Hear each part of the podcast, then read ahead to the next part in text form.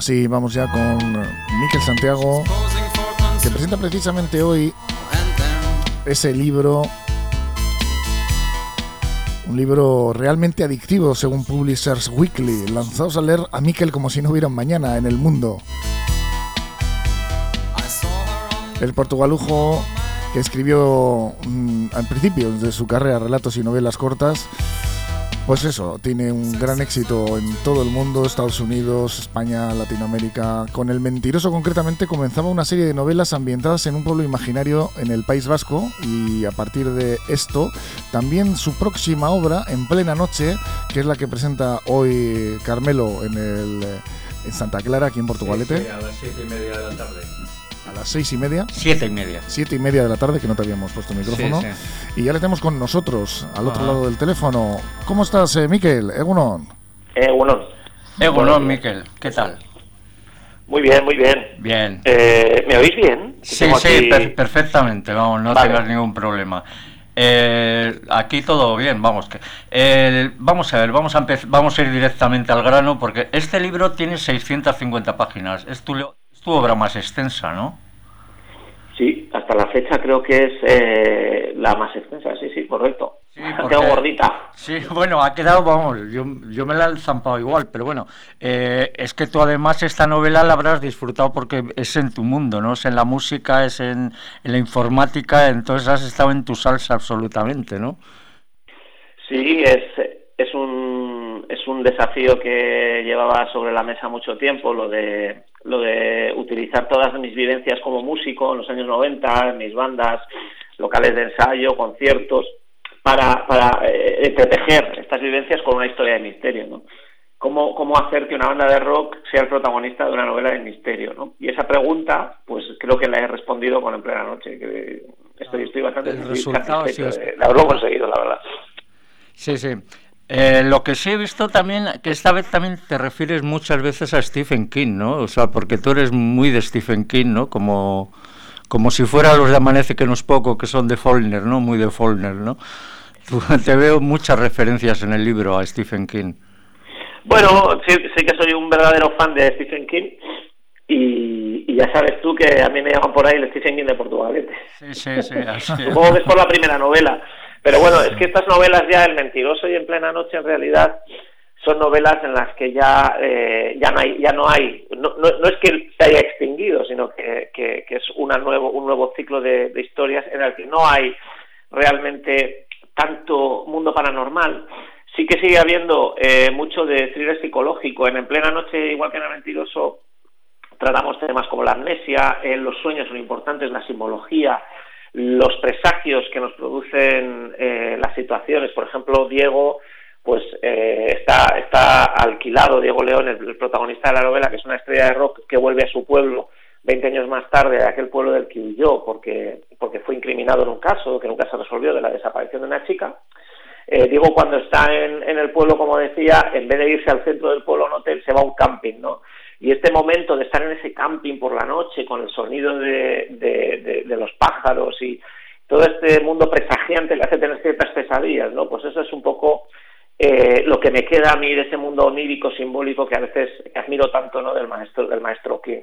Pero yo creo que son novelas que ya tienen su propio tono, tienen su propia historia, son novelas más policiales, un thriller más de andar por casa, más doméstico, como se suele decir.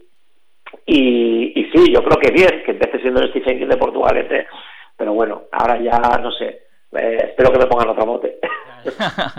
Hablando de Faulkner, que te estaba, eh, eh, tú ya te has creado también un universo como Faulkner se creó el Falgasta ese, o, o, Bernardo Achaga creó Baba, o, el mismo Macondo de Márquez. Tú ya te has buscado Yumbe, ¿no? Y, pero es para quedarte o para o, o les vas a dejar ya de dar sustos a los Iñumbetarras y te vas a ir de viaje en la próxima novela.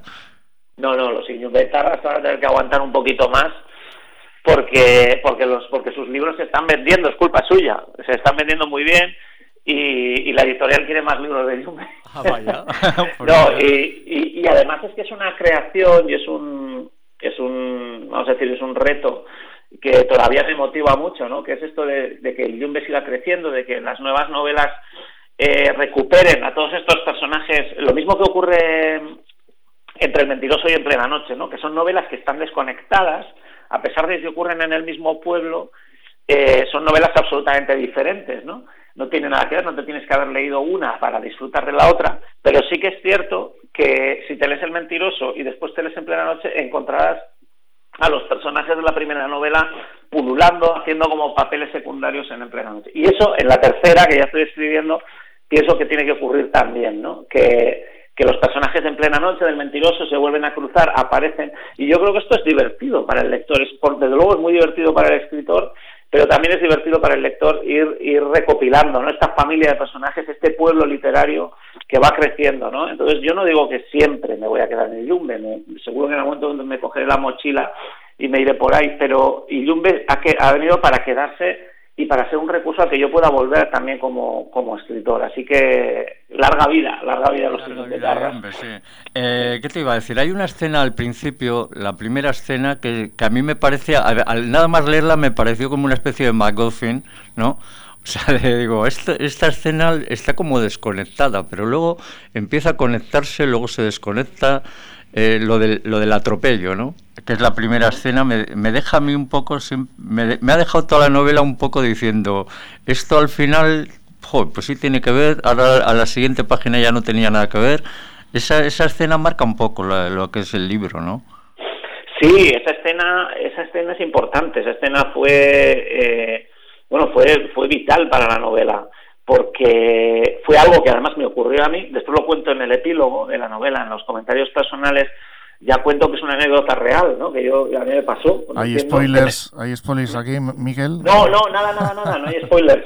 Se puede contar eh, que yo también eh, eh, distinguí unas zapatillas blancas plantadas en el medio del asfalto en una noche muy oscura de hace un, par de años o dos, tres, no me acuerdo nada muy bien, y tuve que dar un frenazo y, allí aparecía un personaje, un tipo que estaba vagando por la carretera, ¿no? Ese tipo no era Diego León, no era el personaje que vamos a presentar en plena noche, no estaba escapando de un secuestro, de un intento de secuestro, como le ocurre a Diego.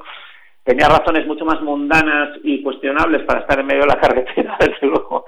Pero, pero me sirvió como inspiración. Ese mismo, en ese mismo momento, en ese mismo instante que yo frené y tal, y vi a este tipo, tuve, tuve una, una pequeña revelación de, lo de cómo podría comenzar una historia. Y después, como te decía, todo esto lo entretejí con este otro desafío, con estas ganas de, utilizar mis vivencias de los años 90, de crear una novela también a dos tiempos, como es en plena noche, una novela que ocurre entre 1999 y el año 2020. También tenía ganas de hacer ese tipo de estructura de novela que ocurre a dos tiempos, en la que también reflexionamos sobre el paso del tiempo, sobre la vida, sobre ser cuarentón, y, bueno, pues esto es un poco todo lo que yo creo que estoy contando un poco lo que hay en plena noche, ¿no? Un misterio, 1990, rock and roll y, y, una banda intentando resolverlo todo. Muy bien, y esta noche presentación, ¿no? Esta tarde noche, ¿te vas a traer el grupito?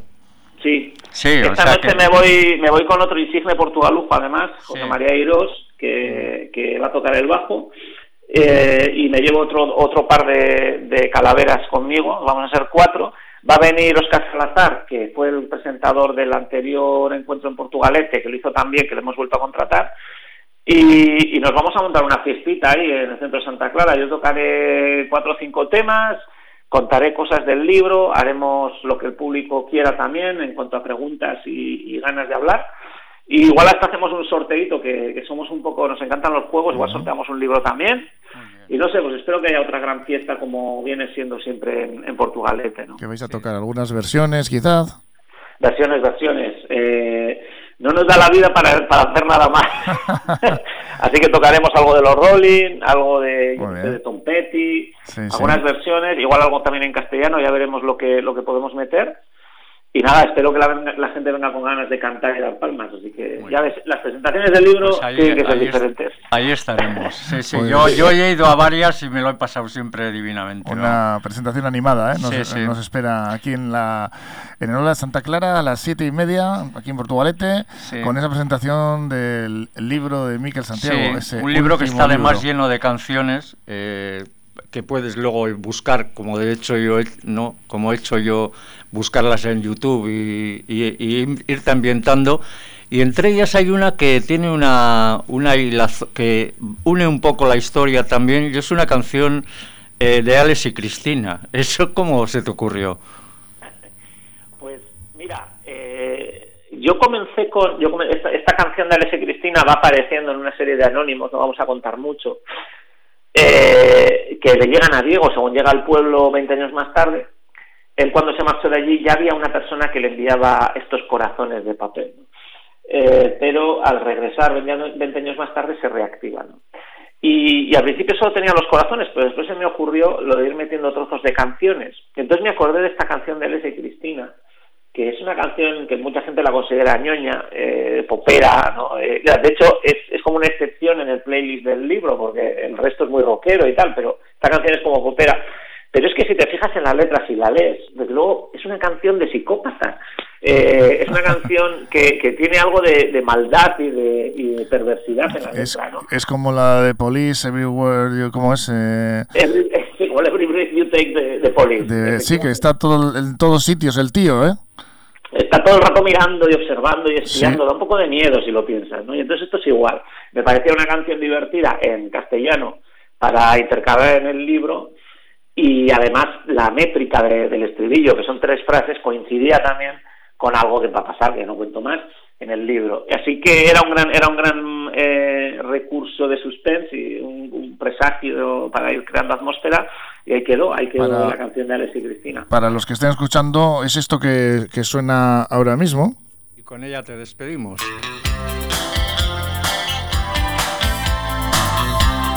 Ah, tema conocidísimo. Sí, un hit. Miguel Santiago, es que ricasco por estar pues aquí con nosotros hablándonos de lo que va a ser esa presentación a la tarde. Esta tarde le veremos. Yo por lo menos voy a ir. pues Así que luego os espero. Venga. Os espero allí a todos y todas y un besazo. Venga. Es que ricasco, Miguel. que, que vaya muy bien con el libro. Abur, abur. Que tú, tu fantasía, tantas veces soñaste que se hizo realidad.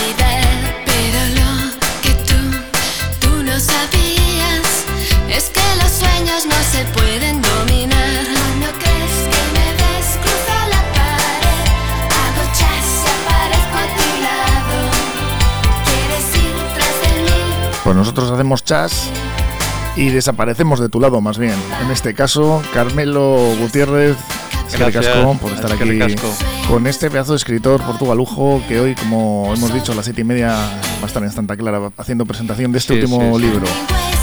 Y Aisa Sánchez, que hoy comprimidas, pero has podido finalmente dar esas noticias. Qué ricasco por tu esfuerzo, ¿eh?